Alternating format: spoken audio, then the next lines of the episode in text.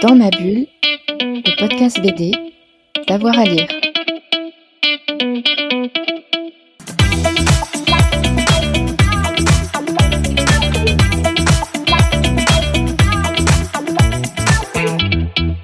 Bonjour à toutes et à tous et bienvenue dans ce nouveau numéro de Dans ma bulle d'avoir à lire, votre podcast 100% BD. Aujourd'hui, j'ai le plaisir de recevoir Christophe Beck pour une drôle d'histoire, celle de l'album Anna qui vient de sortir aux éditions de la boîte à bulles, de ressortir. C'est un polar publié au début des années 2000 et que l'éditeur a souhaité rééditer dans une version luxe en 2021 avec dos toilé, en grand format. Christophe Beck, bonjour. Bonjour. Alors tout d'abord, racontez-nous un petit peu l'histoire de cette euh, résurrection, elle est un petit peu particulière. Euh, oui, en effet, parce que c'est un album qui avait été initialement publié aux éditions Soleil au début des années 2000. Euh, sous un autre nom, un autre titre, ça s'appelait Hôtel particulier, et ça devait être en deux parties, sauf qu'il y a juste le tome 1 qui avait été publié à l'époque. Pour quelle raison il n'y a pas eu le tome 2 euh, Si je me souviens plus exactement, mais les ventes ne devaient pas être extraordinaires. Euh, et à ce moment-là, Vincent Henry, l'éditeur de la boîte à bulles, m'avait proposé de l'éditer euh, en version intégrale, c'est-à-dire sous forme de one-shot. Et donc il était ressorti deux, trois années après. Euh, mais à l'époque, avec une qualité de, pas d'impression, mais de scan des planches originales qui, qui, qui était pas terrible, il faut, faut, faut bien l'avouer, où les, les noirs étaient bouchés, voilà. Et très récemment, il m'a refait la proposition euh, de le publier cette fois-ci en rescannant toutes les planches à partir des originaux euh, pour essayer de vraiment restituer euh, le, dessin que, j'avais fait à l'époque. Hein, voilà, y c'était un dessin au pinceau qui, qui, laissait des zones de gris, qui voilà, aussi pour que les aplats soient profonds.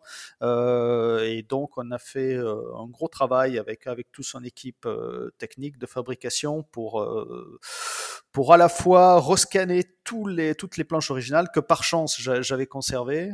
Euh, et puis il y avait tout un travail au niveau de, de, la façon de les nettoyer, euh, de cleaner, euh, pour, pour, que ça restitue au mieux euh, le, le, mon trait de l'époque. Mmh, vous, avez retouché un petit peu ces, planches-là. Il n'y avait pas un peu la tentation de se dire, euh, allez hop, je, rajoute ici ou je corrige là? Euh, oui, il y a toujours cette tentation, mais là, comme c'est une œuvre assez ancienne qui a, qui a, qui a, qui a 20 ans, euh, je, non, on a, on a préféré restituer au mieux l'œuvre d'origine. Voilà, c'est le, le, le, but était surtout ça. Il y a quand même quelques petites modifications dans les dialogues. On a réajusté deux, deux trois choses, voilà, euh, des, des, des, petites corrections, euh, mais, euh, mais, mais voilà, c'était juste. Euh, mais au niveau graphique, en tout cas, euh, non. Le but était vraiment de restituer le, le travail d'origine. Et, et qu'est-ce qui vous a poussé à dire euh, oui à, à, cette renaissance?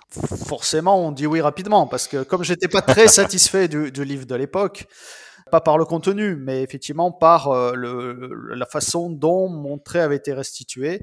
Voilà. Euh, donc forcément, euh, puis il y avait une volonté de l'éditeur de faire un beau livre. Donc ça, on peut pas, on refuse jamais. Quand un éditeur nous propose de faire un joli livre, une belle édition, euh, faut, faut être idiot pour refuser ça. Donc évidemment, après je savais que ça allait me demander un peu de temps, euh, puisque j'ai suivi euh, toute cette phase de, scan de mes planches. J'ai même moi qui ai fait les, réglages sur, sur, les pages test. Euh, euh, et, voilà, donc évidemment, oui, j'ai dit oui tout de suite. c'est pas en plus, vraiment, il y avait cette volonté de faire une édition en plus grand format, euh, avec, euh, comme vous l'avez dit, un dos toilé. C'est pas une édition luxe, mais c'est, on va dire, une édition de qualité. Voilà. Donc ça, forcément, euh, pour, pour, un auteur, c'est, super. Vous êtes dessinateur sur Anna. Oui. Il y a Stéphane euh, BD est au scénario. Tout est en noir et blanc. Qu'est-ce que vous aviez envie de faire euh, à l'époque, tous les deux? Bah, À l'époque, oui, on a, on a fait un, ce qu'on appelle aujourd'hui un roman graphique. Euh, je me souviens plus si à l'époque, on, on attribuait ce nom-là à ce, type d'album, mais euh, Stéphane et moi, on était plutôt dans, à l'époque dans une bande dessinée plus mainstream, puisque moi, à la même période, j'étais sur le dessin de Sanctuaire. Et euh, Stéphane, je sais pas sur quoi il travaillait, mais sans, doute sur, des séries, euh, voilà, fantastique, science-fiction. Euh, c'est dans ce genre-là qu'il a démarré. Donc c'était une volonté effectivement de faire une sorte d'ovni, quoi, de faire, un livre un peu différent. Mais sérieusement, c'était pas une récréation, c'était vraiment faire autre chose. Et pour moi, c'était aussi l'occasion de se frotter, euh, enfin avec, mes moyens, mais à, à, certains de mes maîtres, comme, comme Alberto Breccia, c'est-à-dire d'adopter comme ça un dessin sans doute plus instinctif, mais en même temps très cadré, puisque pour réaliser cet album, on avait, euh, on avait fait une sorte de mini-film avec des, des acteurs live, voilà, qui, qui et d'après ces images extraits de ce film, moi j'ai euh, dessiné. Mais après c'est du vrai dessin, c'est-à-dire c'est euh, il y, a des planches originales et euh, c'est pas du c'est pas du tout un filtre Photoshop d'après les photos. non non, c'est ça reste du vrai dessin. Sauf qu'il y avait cette base. c'est surtout, je voulais que les, on reconnaisse immédiatement les personnages. Donc ça, effectivement, en prenant des modèles, c'est beaucoup plus facile. Avec un trait très très réaliste, Parfois, euh, et d'ailleurs c'était le problème par exemple de ma série Sanctuaire, euh, je sais que les lecteurs identifiaient mal parfois certains personnages. Donc là, en, prenant des modèles avec des physiques assez euh, assez assez différents les uns des autres, ça m'a permis, tout en ayant un dessin très réaliste, hyper réaliste même, que tous ces personnages soient très caractérisés. Et, en plus, j'imagine que le film, ça vous permettait de les mettre en position, en situation pour pouvoir ensuite euh, dessiner Oui, évidemment, et, on les a fait tourner sous, sous, différents angles de caméra pour ensuite moi choisir euh, le, le bon angle, euh, que, que, enfin en tout cas l'angle qui pour une bande dessinée fonctionnerait le mieux. Euh, ce qui n'est pas, mmh. pas toujours le cas. Les, les, similitudes entre cinéma et BD existent, mais enfin, c'est, c'est pas forcément la, la, même chose. Donc, on a quand même tourné ce mini-film euh, en, en pensant bande dessinée et pas en pensant cinéma, en fait. Ouais, il existe encore ce film? Eh ben, je sais pas du tout. Alors là, je sais pas du tout. Je pense pas. Peut-être, peut-être que Stéphane a des VHS euh, ou je sais pas. Euh, non, je sais pas du tout. Je sais qu'on avait fait des micro bandes annonces, des petites bandes annonces à l'époque, euh, mais ça aussi, je pense que ça s'est perdu. Le, sujet, c'est, hum, on est dans le monde de l'art, hein, de l'art contemporain, avec un, petit groupe d'amis. Et ce petit groupe est pas très sain. Ils se détestent un petit peu tous les uns les autres. Vous aviez envie d'une forme de satire un petit peu, de guerre d'ego euh, dans cet univers-là? Oui, Stéphane Bedbele, lui, avait fréquenté ce, milieu de l'art contemporain à Toulouse. Et, euh, et, bon, et assez naturellement, il a, lui, eu envie de dépeindre ce, petit univers.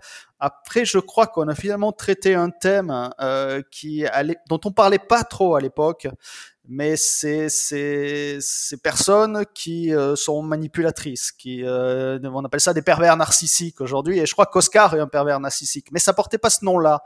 Mais euh, sans doute que lui a, a avait fréquenté ce, ce, ce, ce type de, de, de, personnage et on avait vu que ça faisait effectivement un, un, super personnage pour une bande dessinée, un super personnage pour pour une histoire malgré tout.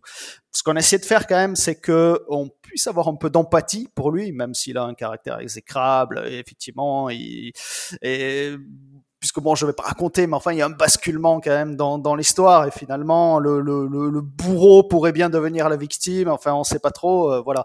Et après, on a essayé, effectivement, ce qu'on voulait aussi, c'est qu'un personnage secondaire, euh, soit celui qui va tirer son épingle du jeu et, va finalement supplanter le leader charismatique. Hein, euh, voilà, donc c'était effectivement tout un jeu comme ça. On dépeint un microcosme et puis c'est joué avec euh, plusieurs personnalités, euh, voilà, qui vont effectivement, bon, effectivement, ils ont tous un ego surdimensionné, sont tous des pseudo-artistes ou artistes en devenir.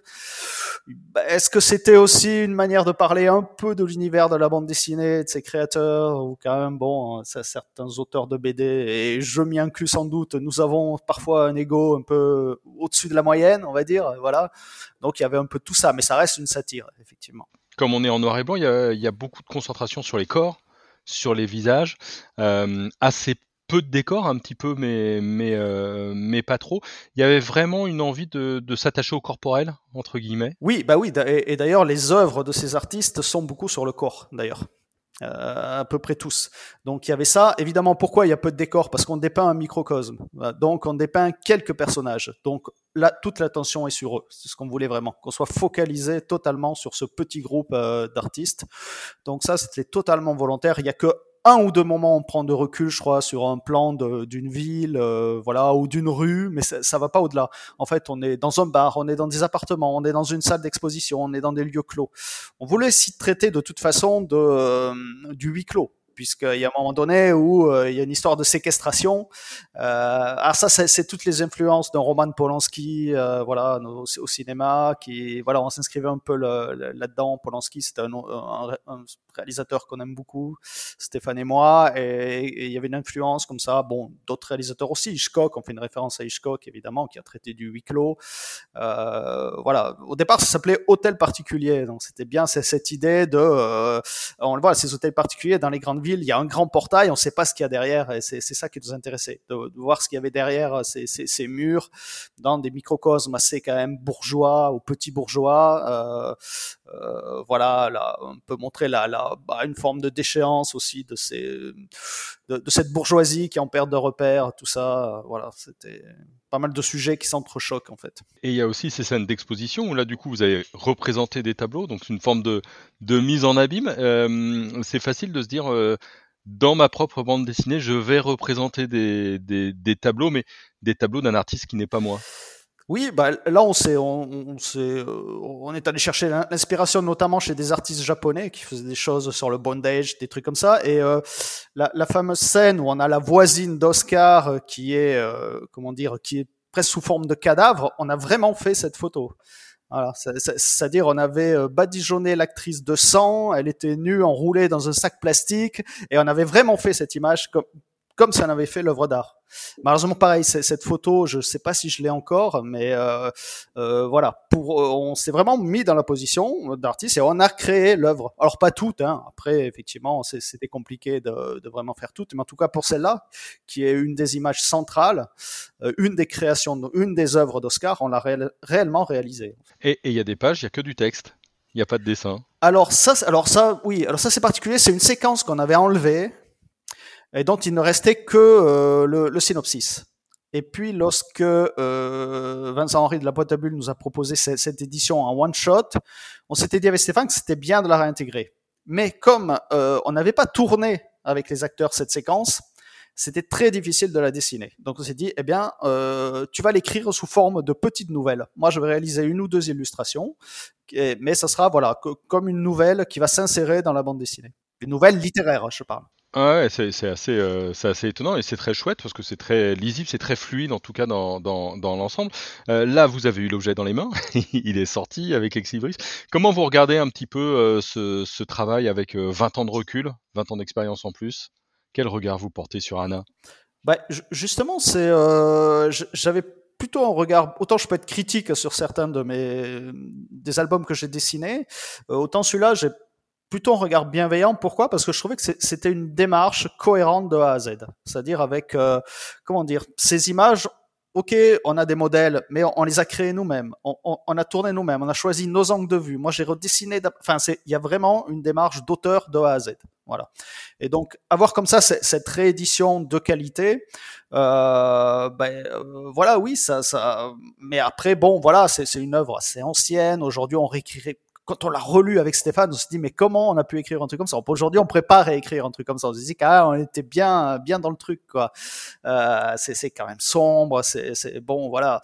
Aujourd'hui, je crois qu'on prépare à écrire quelque chose comme ça. ça. ça. correspondait vraiment. Alors je sais pas, je sais pas pourquoi on est allé dans quelque chose d'aussi sombre, quel, était le besoin viscéral qu'on avait à l'époque de, de, de, parler de ça. Bah, C'était peut-être en opposition à, tout, à, toutes les bandes dessinées qu'on faisait à côté, plus mainstream. On avait envie de quelque chose. Euh, ah, voilà, qui, qui, qui, qui, parle plus de nous, en fait, enfin de ce qu'on connaissait, des univers qu'on fréquentait. Là, on est plutôt dans le roman noir ou dans, dans la satire un peu euh, sociale, en tout cas d'un certain milieu.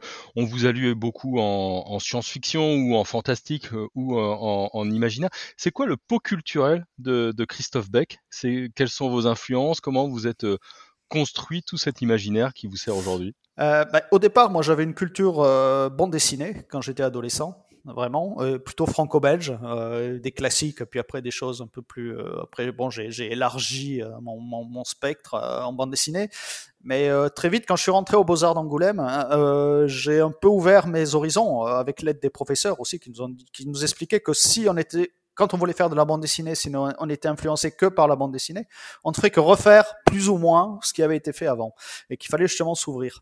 Et là, j'ai eu vraiment une phase qui a duré une dizaine d'années où j'ai bouffé du film, quoi, vraiment. Et, donc, euh, j'ai une influence cinématographique très forte. Et puis, il m'a fallu après, quand j'ai commencé moi à écrire mes scénarios, j'ai vu qu'en fait j'avais été influencé, sans vraiment m'en rendre compte, par euh, beaucoup de littérature en fait, euh, que j'avais lu, plus ou moins. Euh, alors moi, j'adorais lire de la bande dessinée, mais je lisais aussi des romans et je m'étais pas rendu compte en fait de l'impact qu'avaient eu des auteurs comme Maupassant, comme Lovecraft, euh, comme Howard sur moi en fait. Mais mais c'est marrant, il m'a fallu 15 ans pour admettre que euh, tout ça avait été une bien plus grosse influence que les bandes dessinées que je lisais en fait, étrangement. Euh, voilà, donc c'est un mix de tout ça. Évidemment, dans mes réalisateurs favoris, je, parlais de Polanski, mais il y a, y, a, Cronenberg, il y a Kubrick, en fait c'est surtout des cinéastes de genre, mais qui sont arrivés à transcender le genre en fait. Et John Carpenter aussi. Ça, se sent de manière euh, très claire.